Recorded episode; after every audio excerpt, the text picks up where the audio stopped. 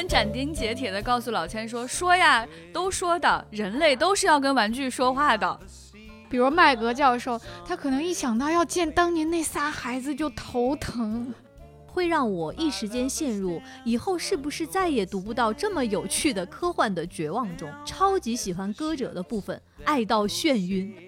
很多人都发现本尼真是一个婚礼陪跑专业户呀。哎呀，端起茶缸，然后就望向窗外忆往昔。我当年那个番啊，真的可火了。哎呀，爷爷奶奶，你都你都说了一百遍了。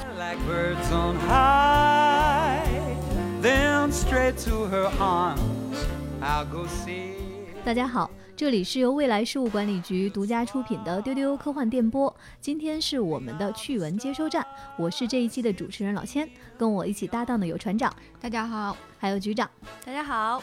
今天是二零二一年的最后一期资讯了。嗯嗯，在节目开始之前，先跟大家分享一下，局长最近看什么了？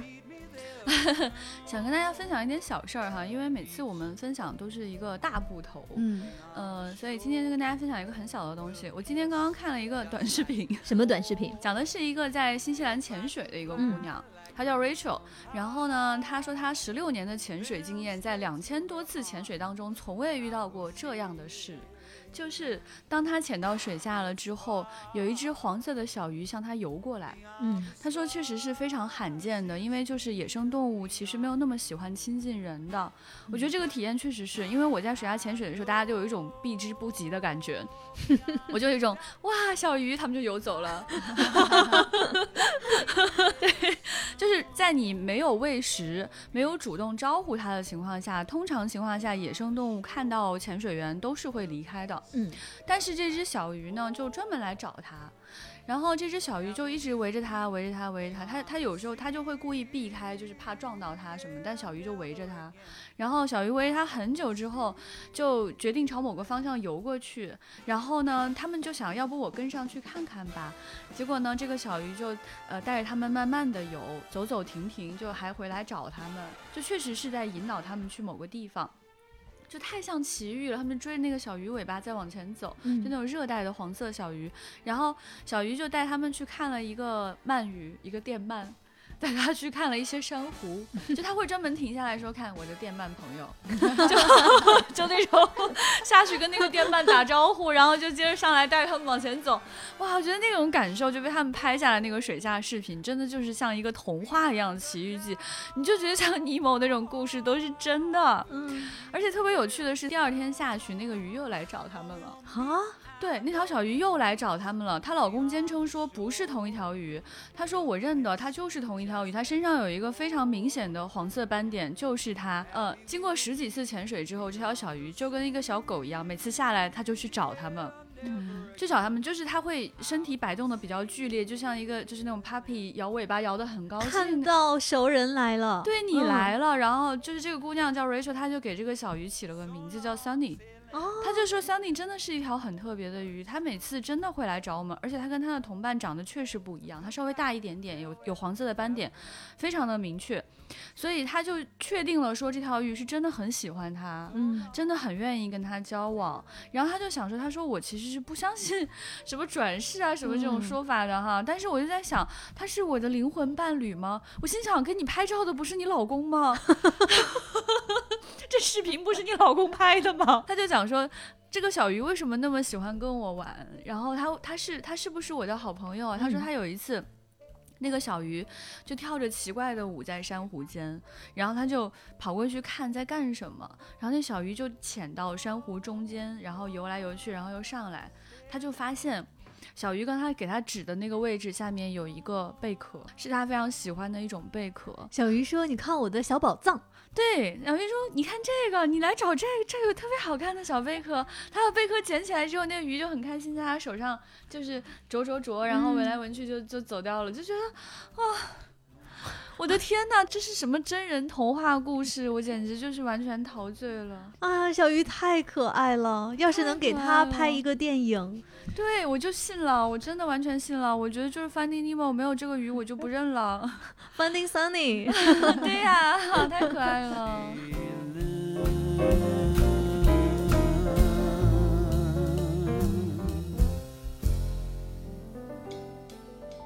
说到可爱啊，最近我的生活中也发生了一件特别可爱的小事儿。我过去老听大家讲各种你们喜欢的手办玩具，我不太有这样的一个经验。天哪，老 老千人设大转身，但是最近我变了，变了，变了，变了。在前几期节目里，有一次我给大家分享，我看了《帕丁顿熊二》之后，就完全不能自拔。然后那几天我都恍恍惚惚的，然后我就给自己买了一个小帕丁顿熊，我真的是太喜欢它了。我买了之后，我在局里面拿着它的照片给每一个人看，说：“你看我的小熊，太可爱了。”老千买的这个小熊呢，就不仅戴着红色的帽子，穿着蓝色的衣服，嗯，还拎着他的那个小皮箱，对，更重要的是，他还有一双红色的小雨靴，对，特别特别可爱。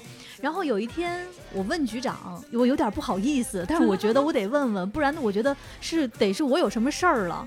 我说你在家里面跟你的各种小玩具说话吗？嗯，我很斩钉截铁的告诉老千说，说呀，都说的，人类都是要跟玩具说话的，因为。咱确实没有之前买玩具的经验，所以有点怀疑我自己。我每天回家看到我的小熊在柜子上对我笑的时候，我都要给他打个招呼。是的。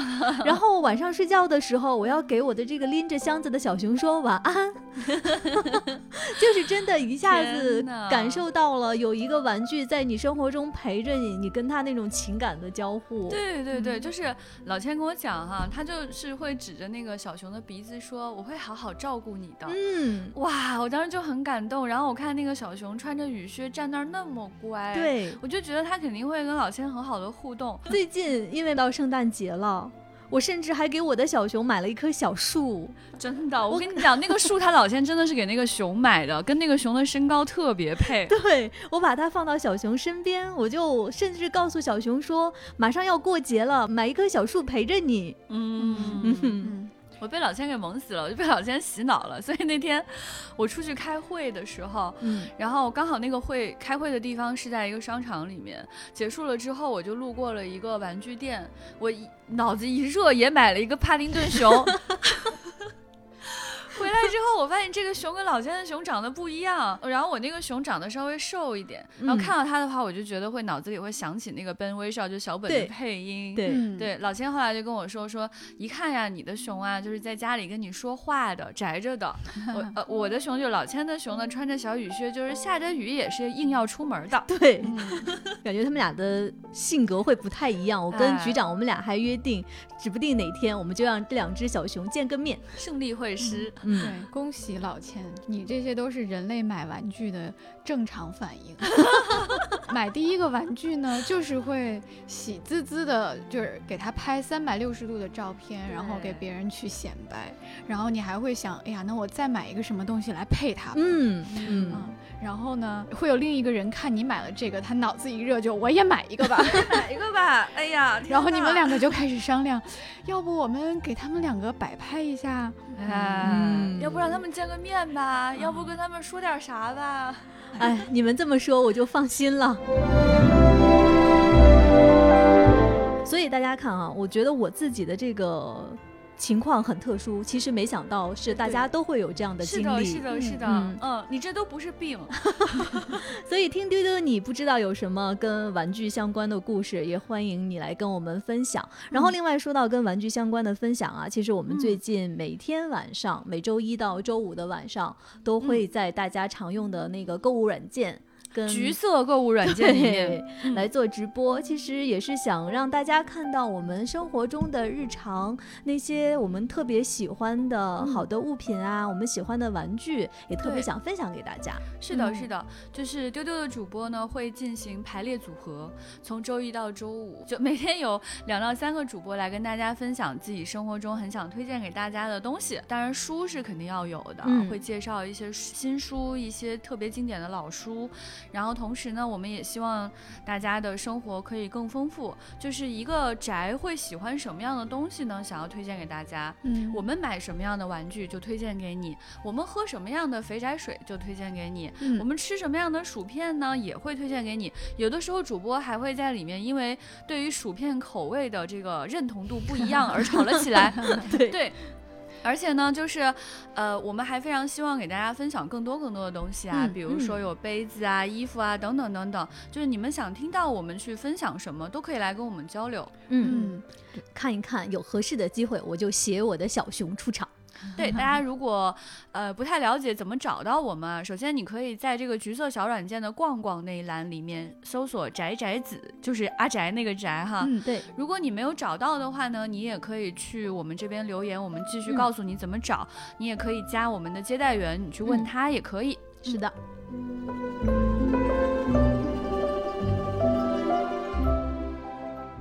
那说到生活中可爱的小事儿，船长有要分享的吗？我最近买了一个茶缸，然后喝水变成了一件特别开心的事情。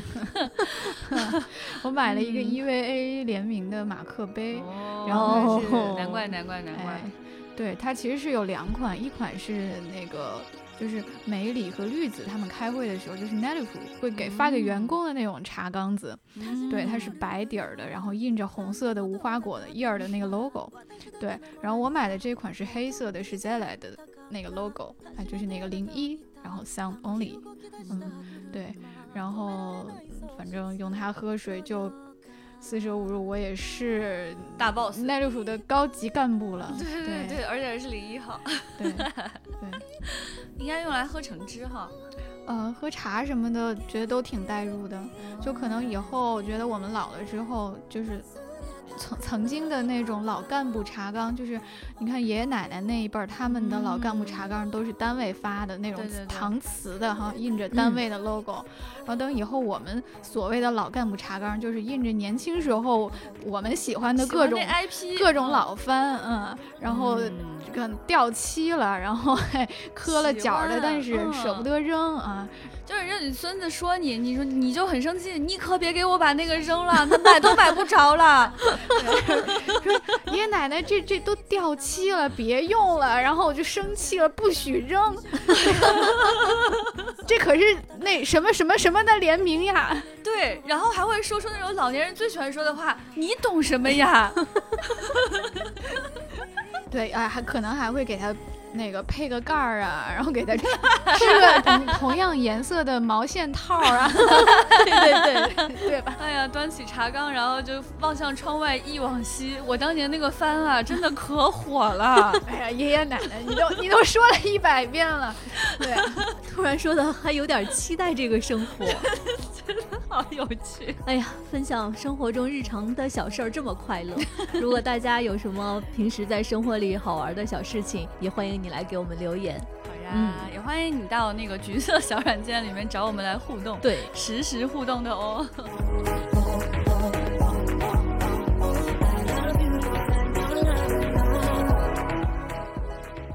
那接下来就来看我们这一周的资讯，这周的关键词有多元宇宙、阿凡达、盖尔加朵、阿瑟克拉克。嗯嗯，我们先来看阿凡达。呃，在最近，《阿凡达二》公布了几张概念图和片场照，那预计会在二零二二年的十二月十六号，这部影片会在北美上映。那这个片子呢？它的时间线是在第一部《阿凡达》的十四年之后。电影中的男主角 Jack 呢，已经成为了纳美族的族长，但是呢，平静的生活再一次被人类的资源开发管理公司打乱了。那他们只能搬到临海礁石群生活。在这一部作品中呢，会集中探索美丽的潘多拉星球海洋，因此有很多的水下戏份。哦，想到什么了，丢丢的老听众们？看我说吧，就是大家都会经常讲啊，我们未来局真不愧是时间线管理机构，总是能压中未来将会发生的事情。还记得当年我们给出的预言吗？对，就是《阿凡达》后面一定会去拍潘多拉的海洋。果不其然，朋友们，看来了吧，来了吧，没错吧？所以说，我们作为时间线管理机构，每次跟大家分享的内容，都是我们在不同的时间线上看到的。嗯嗯，大家可一定要听我们一声劝啊！对。所以说到这儿，我们会在明年的第一期节目，也就是一月四号更新的那一期丢丢，再一次向大家放出未来局的时间线会议记录。嗯，我们的未来局特工们，也就是大家熟悉的这几位主播，他们会从二零二二年的年末来到二零二二年的一月四号，向大家同步他们在不同的时间线上看到的二零二二年的很多走势。嗯，一定不要错过，因为这个会议呢，实际上是一个内部保密会议啊，其中一些内容我们可能会逼掉，所以大家可能只能听到关于未来的一部分内容，但是可能也是非常重要的事情了。嗯嗯嗯，希望大家可以在这个会议中找到未来一年你需要去关心的事情。是的。那说完了《阿凡达》，我们来看丹尼斯·维伦纽瓦。最近，导演丹尼斯·维伦纽瓦有一条非常非常重磅的信息，不得了，他要拍阿瑟·克拉克的《与拉玛相会》。哇哦，嗯，所以阿瑟·克拉克是在这儿等着呢。对，这个关键词突然就出现了，突然出现。嗯，那关于《与拉玛相会》，船长可以给我们介绍一下。克，我觉得他在克拉克作品中的地位，哈，在很多粉丝心目中可能仅次于。二零零一太空漫游，嗯嗯，它延续了在二零零一中的一个主题哈，就是这个一艘巨大的完美几何形状的不明的外星飞行物啊，突然就逼近了地球。然后呢，人类就派出了一支小队去查看啊，就像在二零零一里面也去查看这个 黑石碑一样，就发现这个飞船呢里面空空荡荡的啊，什么都没有。然后它是一个圆柱体，所以进去之后会发现很多奇妙的场景，比如它中间悬浮着圆柱状的海洋，嗯，然后它的这个山川河流，包括城市建设都是这个三百六十度的，就是人类呢对它探测了一。番，嗯，最后其实也没有发现出所以然来。然后这个地外文明的这个宇航器呢，呃，似乎是将太阳作为一个燃料的补给站啊，它就加了油之后潇洒的离开了，然后留下了一脸懵逼的人类。嗯，就是你看完这个小说会发现，呃，克拉克基本上什么谜团都没有解释。就是像在二零零一中一样，就是在故事结尾，人类还是没有能对这个外星文明知道的更多。但是这个故事最大的魅力就在于它的留白，就是一方面呢，就是这个外星文明它它就像路边野餐一样，它最大程度的击碎了一种人类的自我中心主义，嗯，就是所有人类视若大敌的一个，就可能可能他只是路过你这儿加个油。嗯，吃个饭或者进行一件小事，然后他不着一词、不留痕迹的就走了，什么都不告诉你。然后另一方面呢，就是人在这种未知的宇宙中呢，在努力的探索和存活。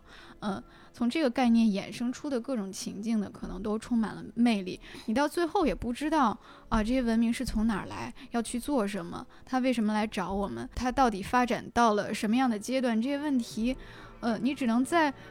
和外星文明短暂的接触中，推测出一些可能性的答案。虽然未知还是很多，但是从中散发出的想象空间是具有无限可能的。其实这本书啊，你们刘慈欣大哥在很多场合都强烈推荐过。嗯嗯，就有一种他有可能在内心深处对这本书的认同会高于二零零一的可能性。嗯，就刚刚船长有讲到，跟二零零一有一个很大的相似之处，就是他其实对于这种高等智慧文明的这个阐述特别高级，因为他采用了这种留白的方式。也就是说，它其实是一个呃提出疑问的好科幻的典范。嗯嗯，那这个小说其实在很多人的生命当中有留下。了非常重要的痕迹，所以这次维罗纽瓦改编呢，有的人觉得很开心，有的人觉得不开心。我看咱们的那个粉丝，大家对这件事情的期待挺不一样的。嗯。维罗纽瓦作为这个 BDU 爱好者吧，虽然他不知道 BDU 这个词儿，现在知道了，但他一直以来都在拍 BDU，大家就觉得说在视觉呈现上应该是会让大家感到满意的。另外一方面呢，又有一种声音就觉得说不知道他是不是会很好的呈现这个故事。那无论如何，维罗纽瓦他现在也是一个非常成功的科幻导演了，而且他在未来的这个拍摄当中，应该是会接触到更多的资源，嗯，得到更多的帮助。我我其实对这个片子的呈现还是有一定的信心的。目前这个片子呢，我们没有看到选角和定档的消息，呃，只知道说是跟维伦纽瓦合作《银翼杀手二零四九》和《囚徒》的这个公司制作的。那它的制作人比较有名了，是很有名的演员摩根·弗里曼。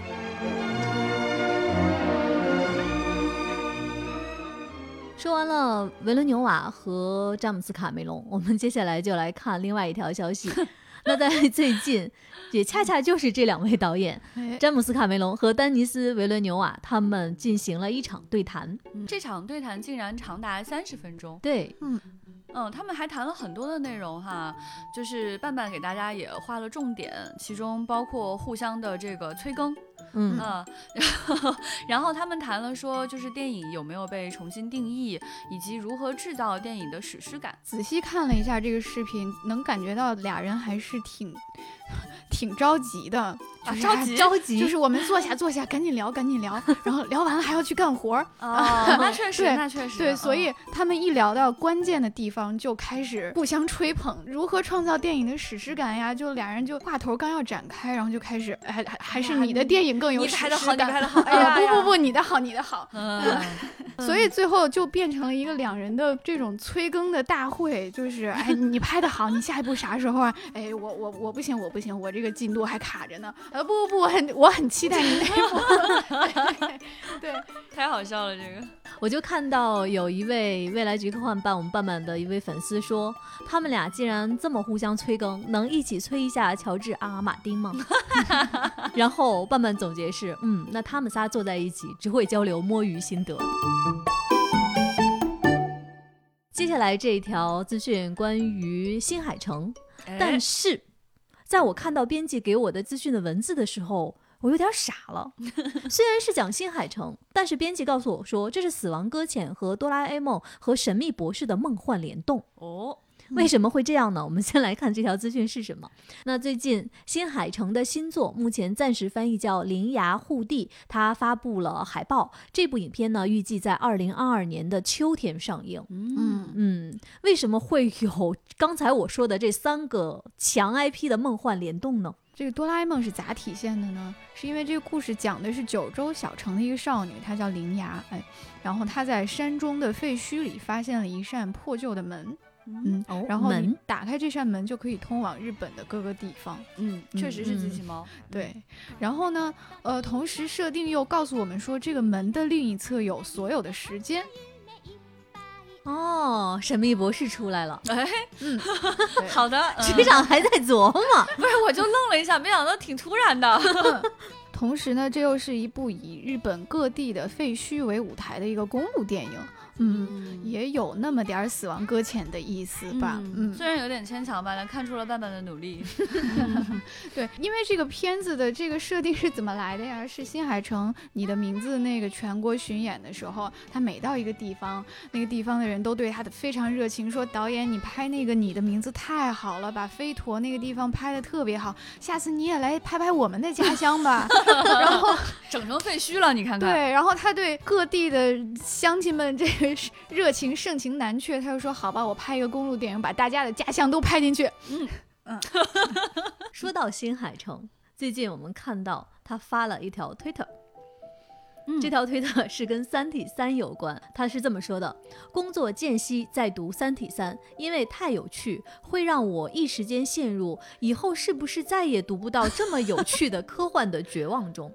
整体非常棒，超级喜欢歌者的部分。爱到眩晕，这不是公开摸鱼吗？这位老师，对，哎，给自己找了特别多理由，我就是公开摸鱼给你们看。嗯，而他这个推特是在他这个新动画发布前几天发的啊，那也就是说，他这个新动画是要一边读《三体》一边做出来的喽。哦，哎，突然感觉到了什么？嗯。而且朋友们还记得吗？就前几集咱们在聊到那个就是《三体》有可能还怎么拍的时候，嗯啊，咱们就拓展过新海诚可能拍什么。你看他说他特别喜欢歌者，对，哎，那我们就十分期待了。如果新海诚老师愿意拍《三体》的其中一小段儿，做一个番外或者衍生，我们都非常非常的欢迎呢。嗯，爱到眩晕呢。然后推特上很多激动的粉丝已经给出了建议。对这个热评第一说，你知道吗？听说水滴的速度是秒速个十百千万 十万百万千万亿亿十亿二十五亿厘米哦 非常好标题都已经起好了秒速二十五亿厘米这个片子我可以看。说到喜欢三体的人除了新海诚，其实大家知道还有一个人就是小岛秀夫。哎呀，可喜欢的不得了呢。嗯嗯，其实也不知道他到底是喜欢《三体》还是更喜欢刘慈欣老师。但是通过他最近发的一条推特，我们发现啊，他可能真的是对刘老师的作品全都割舍不下。真的，但凡跟刘慈欣有关系的事儿，他都得拿来看看。是的，那他最近发的是什么呢？是《烧火宫》的日文版。哎，没错没错。这本书呢是由池泽春菜老师翻译的，嗯，他是日本非常著名的声优，也是现在日本科幻协会的会长，嗯嗯。那这本书呢也是由角川来出版的，是一个很小的这种口袋书，很适合携带在身上的。小岛秀夫二话不说买了这本书并晒了出来，感谢您，感谢您。我觉得这个书其实是非常适合在这个时间推荐给大家的，它非常适合作为新年的礼物，嗯啊，圣诞礼物啊，元旦啊，春节其实。送人都会非常的开心，嗯，对，因为刘慈欣老师告诉大家，新的一天开始了，嗯，那说到烧火工的日文版，在这里给大家做一个小的预告，在这周五的节目里呢，丢丢的主播会集体出场，为大家推荐二零二一年的他们心中最喜欢的那本书，那在这其中就有烧火工日文版的一段内容。那关于这本书呢，其实，在上周十二月二十三号，他的译者池泽春菜和《三体》日文版的译者大森望。老师他们进行了一个线上的对谈，嗯，这个对谈还蛮有干货的。你看，它主题是用一个半小时彻底分析刘慈欣老师的作品的魅力，对。然后大森望老师会讲，就是他觉得为什么《烧火宫》和《三体》是有共同点的，以及这个共同点为什么是刘慈欣大哥作品的根基。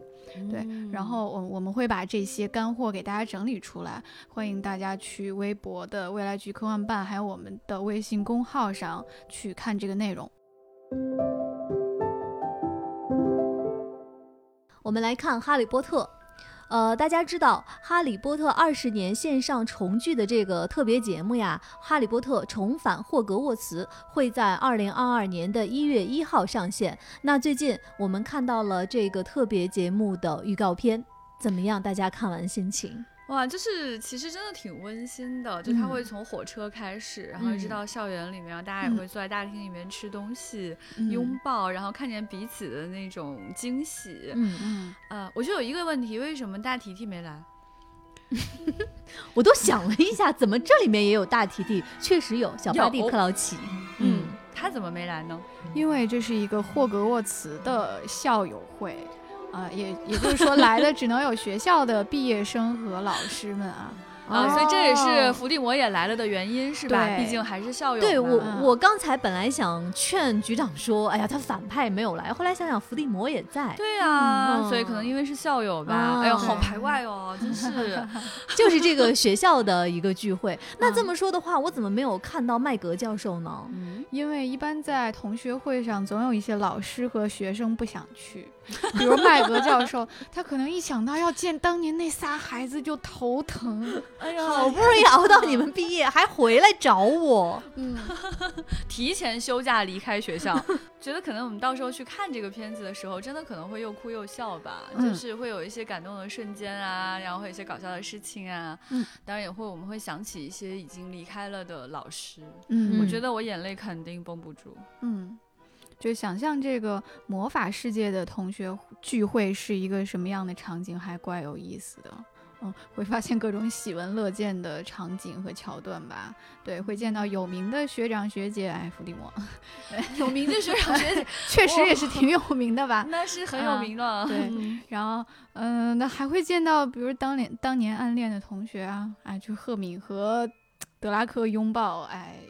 就是很多人还是蛮感慨的，然后，然后你会发现有的同学结婚了，哎，哦，有的同学长了大胡子，哎，哎，嗯，完全认不出来了，对，然后大家还会一起讨论起那个那个不太想来的老师，对，你说他们会不会一起讨论麦格教授怎么没来？嗯我挺想知道伏地魔回来的时候鼻子回来了吧？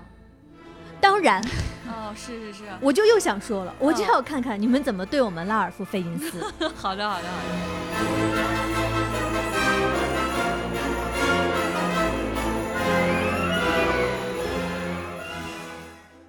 最近，《小黄人二：格鲁的崛起》发布了新预告片。这个电影呢是格鲁的前传故事，它讲的是在上世纪的七十年代，精神小伙格鲁为了加入他崇拜的超级反派集团，招募了他日后的忠实追随者小黄人，开始制定他的第一个邪恶计划的故事。哎呀，感觉好可爱呀，这个故事。因为他这个里面其实讲的就是主主人公其实是个反派，但他其实非常非常的可爱。然后小黄人实际上是那个就是《Baby 的我》这个系列的一个分支系列。对。然后所以在小黄人的这个分支当中的第二集，呃，就要跟他的这个主人公重新汇聚了。然后你想想看，这个年轻人中二的前史，想想就觉得特别的萌。看了这个预告片呢，就是其中一个小黄人就骑着那个红色的小三轮，然后结果骑特别快，就比人家开车的还快，可以上天，可以入。忙忙叨叨，对对对，然后又出现特别多小黄人，叽叽喳喳，叽叽喳，我就不知道为啥，我现在看这个就觉得是好多好多李不称，可太热闹了。我本来没觉得，局长这么一说，我也觉得是李不称，是吧？我就说这部片子会在二零二二年的七月一号在北美上映，我们一起去看李不称。我们接下来的这几条资讯呢，是一个大的系列，哎呀，不得了。它都是跟多元宇宙相关。我们首先来看《奇异博士二》，它最近放出了全球首支预告片，那疯狂的多元宇宙即将展开。嗯。在这个预告片当中，我们可以看到，就是他用这种破碎的镜子来展现这个宇宙的破碎。嗯啊，甚至那个 Marvel Studio 这个部分都已经破碎掉了。对，就是可见，就是 Marvel 的这个决心，说我就是要把所有的宇宙都呈现给你们看，大家看热闹不嫌事儿大，我就把所有的麻烦都兜出来给你。我觉得可能这部电影它在这个视觉上的冲击力会非常非常的强。我们现在预告片当中看到的应该就是冰山一角，而且呢。你能在预告片当中看到，就是奇异博士他去找旺达了，所以就觉得说，你看他在蜘蛛侠里面也去跟蜘蛛侠去串在一起，然后又把旺达串在一起，感觉奇异博士挺忙的哈，应该是继钢铁侠之后可以把大家凝聚在一起的一个角色，也感觉这个角色好像在漫威里的地位变高了呢。嗯，有一种他升级成了漫威管理层的即视 管理层，管理层，就领导发现，哎，小伙子你能力不错，你你你不是看过四什么四千个平行世界？不同结局吗？就你能不能运用你的时空能力，把我们众多的作品和版本串联起来呀？这样一种 奇异博士说：“那我试试吧。”对，然后跑去找旺达说：“啊，我看你这些年表现非常好啊，大家都很喜欢你啊，不如你跟着我干吧。”嗯嗯。那除了关于多元宇宙，船长好像还看到了一个特别有意思的点。对，很多人都发现本尼真是一个婚礼陪跑专业户呀。对，因为在《奇异博士二》的预告片里有一幕是，呃，就是奇异博士参加了他本来的恋人克里斯汀的婚礼，但是克里斯汀好像没有看到他，就显然他并不是新郎。嗯，对，然后大家就会想到，诶。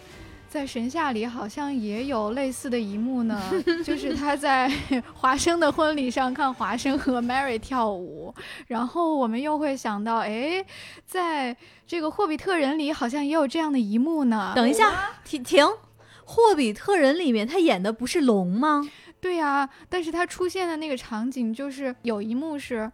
呃，他在孤山里追着 Bilbo，哎，也是华生演的 Bilbo 跑，然后就，然后这个大华生演的 Bilbo 可行，是华生演的 Bilbo。好的，好的，船船长，你这也多元宇宙了，是华生演的 Bilbo，是本尼多元宇宙，嗯，对，然后不是那个 Bilbo 就跟索林他们一起来对抗史矛革。对，你看这是不是拆 CP？然后呢，我又想到了，哎，在《星际迷航》里好像也看到过类似的场景呢。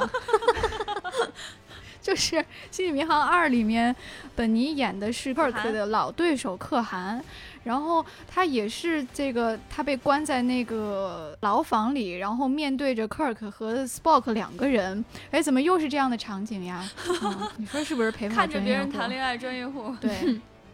那其实说到多元宇宙，我们最近看到漫威啊，不光是公布了《奇异博士二》的预告片，他还在官网宣布呢，托比·马奎尔和安德鲁·加菲尔德他们俩的这版蝙蝠侠都会加入到漫威的宇宙里面。不知道就是漫威的粉丝会怎么想哈？因为其实我看大家之前就是在评价这几版不同的蜘蛛侠的时候，大家疯狂拉踩，就是我这个好还是我这个好。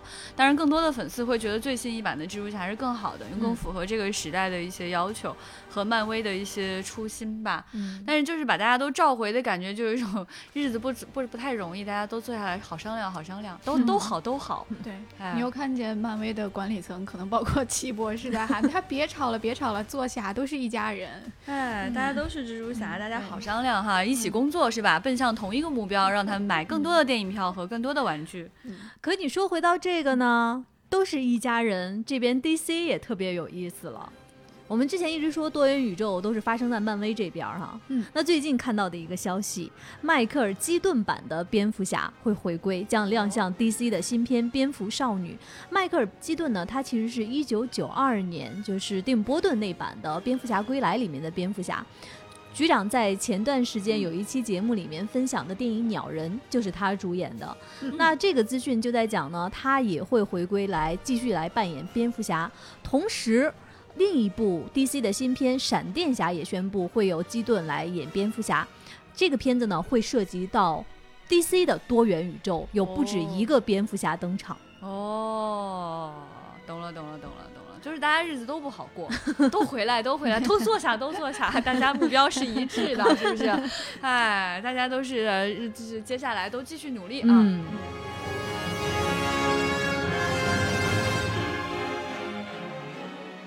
我们来说一个真的梦幻联动。嗯，这个梦幻联动不是根据背后的梗来推测的，不是我们脑补的，是真的。最近，Rick 和 Morty 的官推发布了一张梦幻联动图，定睛一看，这个梦幻联动是《黑客帝国》。哎，嗯，哎，就是老爷 演的是 Neo，对，还原的是那个就是他一个人大战一大堆史密斯的特工的那个场景。嗯，对。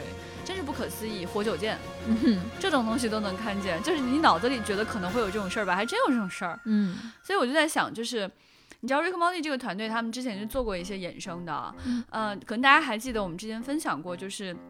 瑞克莫蒂团队很喜欢我们冷番 Star Trek，对他们就做了一个呃衍生动画系列叫 Lower Deck 下层舰员，就讲人家 Captain Kirk 都是就是第一次接触啊，都是去外面探索去了解新的星球。但是呢，这些 Lower Deck 他们干什么呢？他们就是做第二次、第三次、第四次、第五次，就是后边的工作，做登记啊、送礼物啊、处理一些 具体的繁琐的事务。对我就非常期待说，你说万一他们很想做一个黑客帝国的衍生。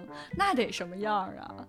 嗯，太有意思了。这个让我们的特工去到二零二二年末的时间线上看一看。嗯，其实我们说《Rick Morty》和《黑客帝国》联动，因为最近《黑客帝国四》在北美公映嘛，它真的是最近在影视界的一个大新闻。大新闻。那我们看到在首映礼上，大家非常喜欢的 Trinity 的扮演者 Carrie Ann Moss，她穿了一件礼服。哇哦，它的礼服上的那个亮片啊，你仔细看是数据流哦。这个礼服真的你可以放大去看，好想拥有啊！嗯，就是它的那个刺绣既有一些字母和文字，然后也有一些就是那种小点点。对，然后他会用一些银色和绿色亮片来穿。嗯，哇，你觉得真的太有意思了。然后这个礼服实在是过于华丽，以至于把他周围的人都照得暗淡无光。对，很多人都说，你看 Trinity 旁边那位是谁呀？他的样子平平无奇，胡子拉碴，一看就是路人角色。平平无奇，基努里维斯可以的。嗯对，确实是那位平平无奇的路人。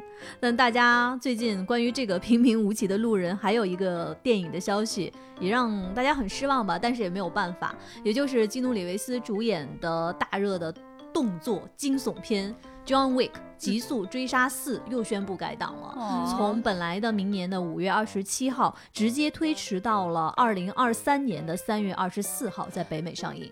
哈，这不就是活活推了一整年吗？对啊，嗯，那每次看到基努里维斯，确实是很相信他是有一个宇宙的。更重要的是，他总让我怀疑现实的真实性。嗯，每次出现跟他有关系的新闻，我心里有所动。我觉得大家可以来关注一下我们的时间线会议了。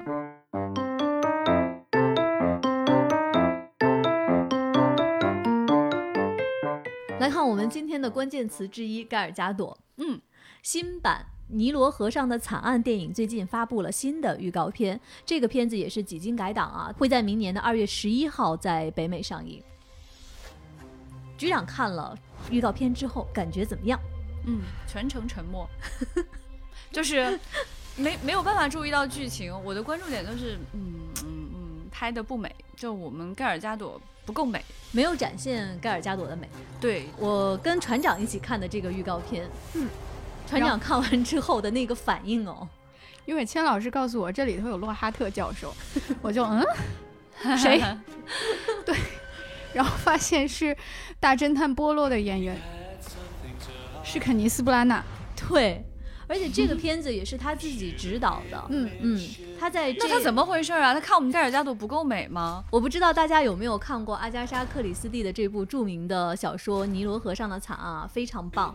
而且呢，在之前有一版是一九七八年那一版老版的《尼罗河上的惨案》，当时也是众星已云集。嗯嗯，其中你就能看到年轻时候的麦格教授 Maggie Smith。嗯嗯，非常非常好看的一部电影。我整个看完之后呢，我是觉得，因为洛克哈特教授肯尼斯·布拉纳他。其实是一个特别特别优秀的杀剧的导演，嗯，所以说呢，他特别擅长来指导这些在固定的空间里面非常多戏份角色的，然后戏剧冲突非常强的这样的故事。嗯，他其实在之前也重新翻拍了啊阿加莎·克里斯蒂的《东方快车谋杀案》。嗯嗯，所以对于我来说，我虽然知道所有的剧情。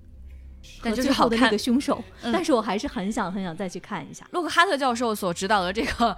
这个新的《东方快车谋杀案》其实是非常好看的一部，就是其实它在里面真的是在狭小空间里面把每一个人都能够很好的灵活运用，就是你你知不知道答案，知不知道最后的结果，它整个的这个过程都是你值得反复观赏的。嗯嗯，对，所以其实刚才说到我们分享日常自己生活中特别喜欢的书啊，特别喜欢的小物件啊，真的很期待在接下来我们可以在晚上的直播的时候，嗯，来跟大家一起。起推荐一下我特别喜欢的阿加莎·克里斯蒂的小说，哎，我有点期待了。嗯，然后呢，我们主播其实每天晚上给大家推荐的这些商品啊，都是我们私心里喜欢的东西，然后绞尽脑汁去帮大家找各种的链接，去帮大家 找各种的折扣，希望真的能够安利成功。到底有多真诚呢？比如说在二十三号晚上那天直播，我们就选取了蓝色的主题，因为希望呢，就是接近圣诞的时候给大家一种圣诞的感觉。那圣诞呢就等于神秘博士，等于蓝色，所以我们就选了很多蓝色的商品。那我们当时为了给大家寻找蓝色哈，当然就推荐了百事可乐。那作为主播之一呢，其实我是可口可乐党。我当时喝了一口百事可乐，大家万众瞩目，会看我会有什么样的反应，打算怎么去吹嘘。百事可乐，我说了一句，真的不好喝。